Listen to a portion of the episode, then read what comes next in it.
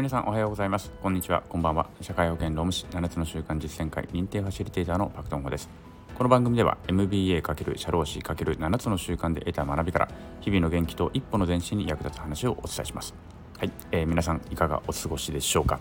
寒いですね。昨日やっぱり夜むちゃくちゃ寒かったのと今日の朝方の布団がむちゃくちゃ寒かったですね。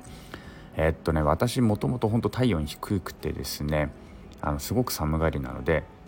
私の布団にはですねその下に電気カーペットが入ってるんですよ。で一応それでも一番弱にしてるんですけども普段は。昨日が今日か。今日の朝方はちょっと強めましたね。あまりに寒くてね。はい。ということでまあなんかねあんまり電気カーペットとかも使わない方がいいらしいんですよ。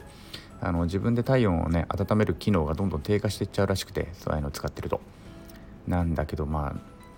うん、出し方なく使っちゃっております。はい。ということでまだ引き続き寒いようですが、えー、それでもまだ元気にいっていきましょう。はい。ということでですね昨日の放送でえっと、社労士6名の方と食事に行ったという話をしました。でその時にねたまたまですけどもあのまあポッドポッドキャストですね。音声配信の話になったんですよ、まあ、これを音声配信をまたちょっとねあの再開したいと思ってるんですよねっていう話をされた先生がいてで私ねスタンド FM 今ちょうどこうやってスタイフやってるんですよっていう話をねちょっとしたんですね。であの、まあ、結構その話が盛り上がった。じゃあなんか今ねみんなじゃあ私もやろうかなみたいな感じになってるんですけれども一応その時に自分のチャンネルを皆さんに紹介したいしてですね、まあ、後日皆さんもちょろちょろっと聞いてくださったということなんですね。するとね私の癖としてなんかねなんだろうな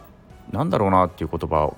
がよく目立っていたということを聞きました。うん、なんかねパクさんのなんだろうなっていう言葉目立ちますねみたいな話になってあの全然別に悪い意味ではなくてねすごくなんかそれがあのちょっとその癖が面白いみたいな話になったんですけれどもあの自分で聞き直してもねいつ言ってるか分かんなかったんです。全然自分で意識してないし聞き直してみてもいつ言ってるのか分からなかったんです。うん。でも他人には分かるんですよね。はい。でねこれはねなかなか面白いなと思いましてまあ面白いくはないかもしれないけれども改めてね外に映し出された自分の姿っていうのは見えないんだなってことをその事実をですね改めて認識することができました。うん、内面っていうのはある程度なんかね分かるじゃないですか自分がこの今楽しんでるかとかつまんないと思ってるかとか、ね、怖いと思ってるかとかちょっとモヤモヤしてんだよね言語化できないんだよねとかって思ってるかとかいろいろね自分の内面っていうのはまあある程度やっぱり自分で把握はできるんですけれども他人にどう映ってるのか自分がどう映ってるのかっていうのは全くわからないんですよねということをねあの改めて感じたんですね。まあ、24時間もちろん鏡で見てるわけでもないし24時間こうやって収録してるわけでもないし喋る癖とか表情とかですね態度っていうのは全く見えないんだなということをですねあの改めて実感をしたわけです。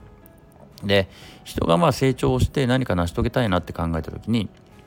なんであれ成し遂げるためには他人とのコミュニケーションっていうのは避けては通れないわけですよね基本的には。うん、でそのコミュニケーションっていうのは受け手が全てです。他人がどう感じたかどう見たかっていうのがコミュニケーションにおいては全てなんですよね。というねこちらがどんなにそういうつもりで言ったわけじゃないって言ったって他人がそういうつもりで受けてしまったらそれはそういうつもりなまあそうとしか今言ってないんだけれども ね、例えば人を傷つけるような言葉を言った時によく言うんですよね。傷つけたことを言った時にいやそういうつもりで言ったわけじゃない。でもそういうつもりで言ったわけじゃなくたって他人が傷ついてしまったらそれは傷つけたという事実しか残らないわけであって。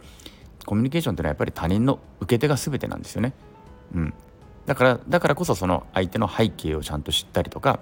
ね、相手がどういう人なのかとか今どういう状況なのかってことをしっかり分かった上でコミュニケーションを取らなきゃいけないよっていうことになってくるわけですよね。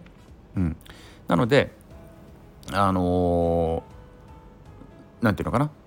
自分が見えていないと自分がの癖とかねそういったものも見えて分かっていないとコミュニケーションをしっかりと取れないということになってしまうわけですね。まあ、これはもちろん不必要にね他人の目を気にしてビクビクするとか萎縮するとかプレッシャー感じるとか、まあ、そういうことではなくてどうやって円滑なコミュニケーションを取るのかという、まあ、術ですよね。技術的な問題としての話なのかなとも思います。うん、でそれを分かるためにはやっぱり相手にフィードバックをもらわないと分からないなっていうことがを今回気づきました。今回ね私の癖として何だろうなっていう言葉がよく出てくるっていうのをフィードバックしてくれる方がいたのでそれを分かったわけですね。で今回のそのね何だろうなっていうのは別に大したあのこれをもって誰かを不快にしてるとかっていうことは別にないと思うので今回の問題は全く問題はないんですけれどもでもとにかくこういったこともフィードバックもらわないとあのわからないわけですね。他にも何かもしかしたら人を不快にしてることとかもあるかもしれない。これもやっぱりフィードバックをもらわなければわからないということで、常にね、フィードバックをもらえる、もらうっていうことは大事だなということを思いました。で、フィードバックって誰もがくれるわけじゃないですよね。だからくれる人を作らなければいけない。で、くれる人って何でくれるのかっていうと、この人にはフィードバックをしても、すね、フィードバックをしても、この人は多分それをちゃんと受け入れてくれるだろうとかね、あのちゃんとこちらが例えばですよ。例えば不快ですと言えばちゃんとそれを受け入れてくれる人であろうっていうことを認識してくれるから多分フィードバックをちゃんとくれるんだと思うんです。全く人の耳人の言葉にね耳を貸さない人間であれば多分誰もフィードバックすらくれない。なのでまずやっぱり自分がフィードバックを受け入れる土壌を作ること。ね。でその上でちゃんとフィードバックをしてくれることをしてくれる人を探すこと。でもう一個言うならば自分もしてあげることですよね。自分もフィードバックをよくしてあげる。ね。好意を持ってちゃんとフィードバックしてあげる。ポジティブな表現で相手のフィードバックをしてあげる相手がフィードバックを求めている時とかにねしっかりと相手のことをしっかりと見てフィードバックしてあげる、まあ、こんなことをしているとそういうねお互いのフィードバックをし合えるいい関係が築けるのではないのかなということを思った次第であります。ということでですねあのーまあなんせ自分のことは自分で見えないということをしっかりと認識をしてフィードバックをもらえる自分の人格の土壌を作ってフィードバック相手にもこうあの相手にも好意的なフィードバックをしてあげて自分のフィードバックをもらってより成長していきましょうということが今日のお話でありました。はい。ということで今日もお聴きくださりありがとうございました。今日の放送が面白面白かったりためになった人はいいねを押してくれたりコメントやレターなんかもくれると嬉しいです。また頑張って更新していきますのでよろしければまた遊びに来てください。昨日より今日今日より明日一日一歩ずつの成長を遂げてみんなでより良い世の中を作っていきましょう。それでは今日はこの辺で。さようなら。